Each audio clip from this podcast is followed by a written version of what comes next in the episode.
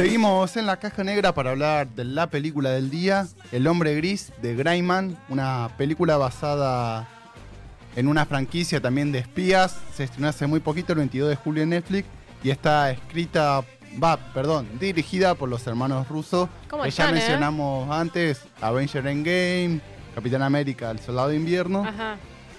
Y bueno, como mencioné, está basada en la novela del 2009 del mismo nombre de Mark Crane, que bueno, ya tiene pinta de franquicia porque tiene 20 libros en su haber, este, este agente número 6.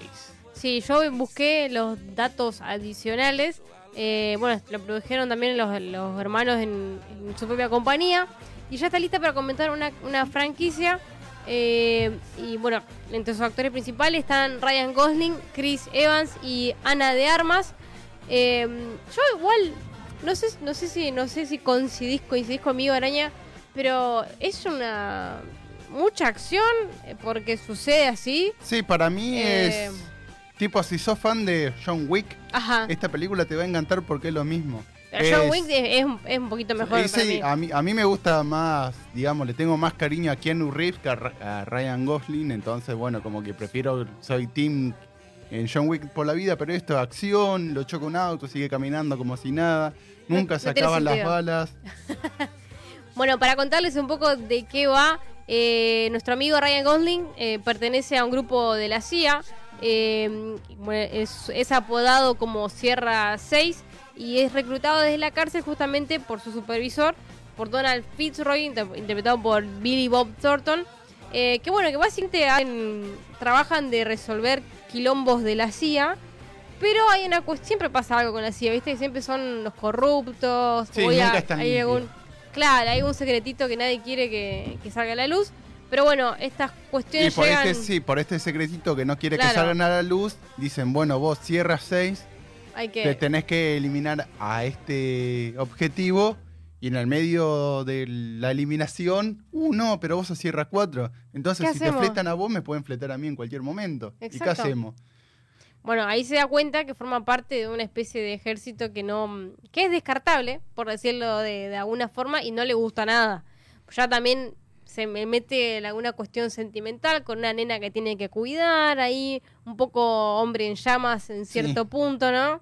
Eh, pero bueno, o sea, no hay una, una narrativa que te vuele la cabeza, ni que diga, me estás contando algo que nunca en mi vida Sí, no, vi". para mí cuando también buscando, si vas ya a los papeles, decís, es la película con más presupuesto en la historia de Netflix, Ajá. 200 millones de dólares invirtieron en esta película.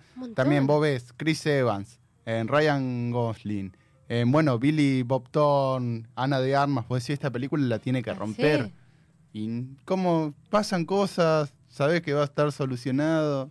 Es ¿Qué? como, eh, para mí es como misión imposible, que sabes que no es una misión imposible, es que es obvio, digamos, que eh, eh, se va a poder solucionar. Para vos estuvieron justificados todas las, o sea, lo que se pagó, los 200 millones de dólares, estuvieron justificados en las 60.000 escenas de acción que, por ejemplo, estamos viendo ahora en Twitch. Y para mí en CGI, en explosiones, en vidrios volando, muchos vidrios volando. ¿Pero se justifica? Y para mí no. Pero bueno, es, o sea, para los fanáticos de la acción así pura y dura le va a encantar esta película. Para mí como con los actores y eso me esperaba más. Y también porque, bueno, esto ya lo mencionamos muy seguido de que si mantenés la lógica dentro de tu mismo mundo, como que se puede hacer un buen producto, como puede ser rápido y furioso, que ya Oh, sabes no, que esperar, pero sigue manteniendo su lógica. Acá ponele, Ana de Armas hace un papel de un agente serio. Ryan Gosling hace un papel tipo serio.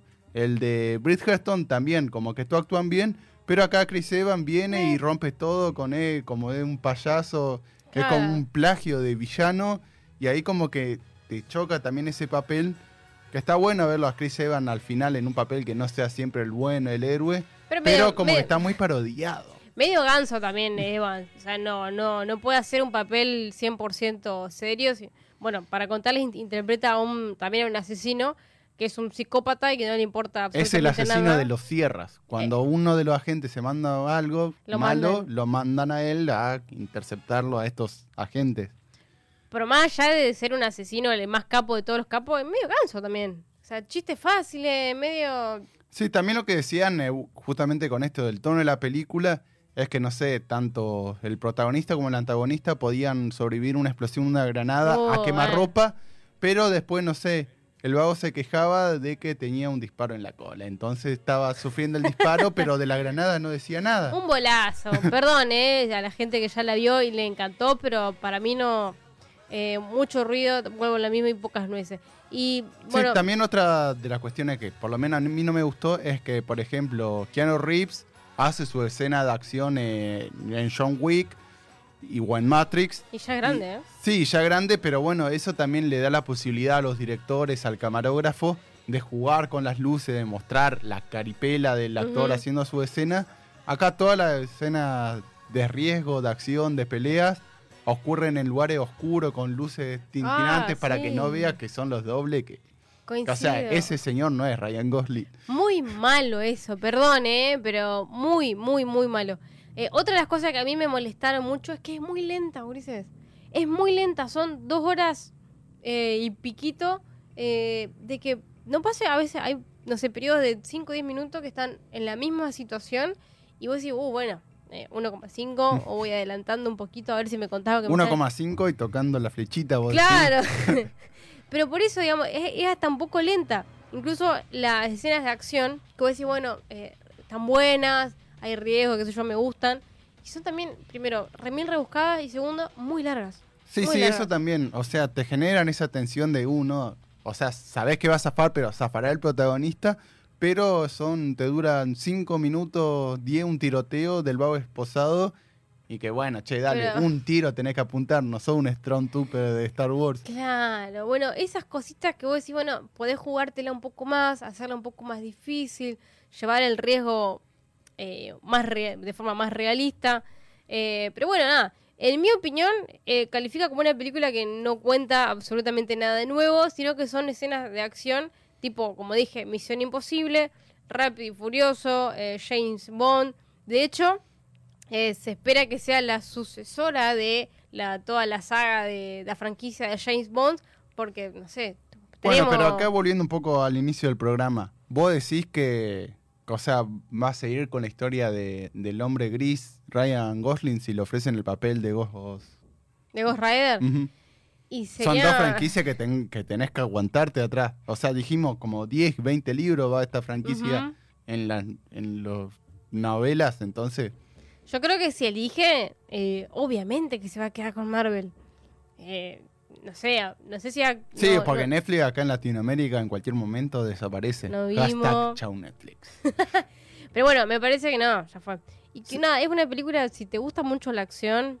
Sí, eh, yo también vi una de las críticas que me pareció interesante el concepto y, y también lo vi un poco en Barry, que después quiero desarrollarlo más en un programa con una investigación de mi parte, por lo menos estudiarlo un poco más porque ahora lo leí medio así suelto, es que dicen que esta es una película algoritmo, que ya, o sea, hay tantas producciones, hay tantas plataformas, tanto análisis de películas y series, que ir poder creando productos a partir de, bueno, hoy se está consumiendo este, este consumo, esta serie, este actor, y ir contratando así, y hay una serie de requisitos que por lo menos yo acá averigüé 8 y 6, esta película lo tiene. O sea, es como un preset de lo que tiene que suceder en la película. Sí, te, ponele, te doy como un ejemplo, es tener un reparto plagado de estrellas, por más que no interactúen entre sí, tener un mucho presupuesto para usar mucho CGI, porque parece que la explosión y el CGI rinde, Mucho, y esto sí lo tiene, o sea, es un tema interesante esto de película de algoritmo para tratar para más adelante. Me gusta, me gusta. Así que bueno, si la ven o si ya la vieron a El Hombre Gris, que está disponible en Netflix,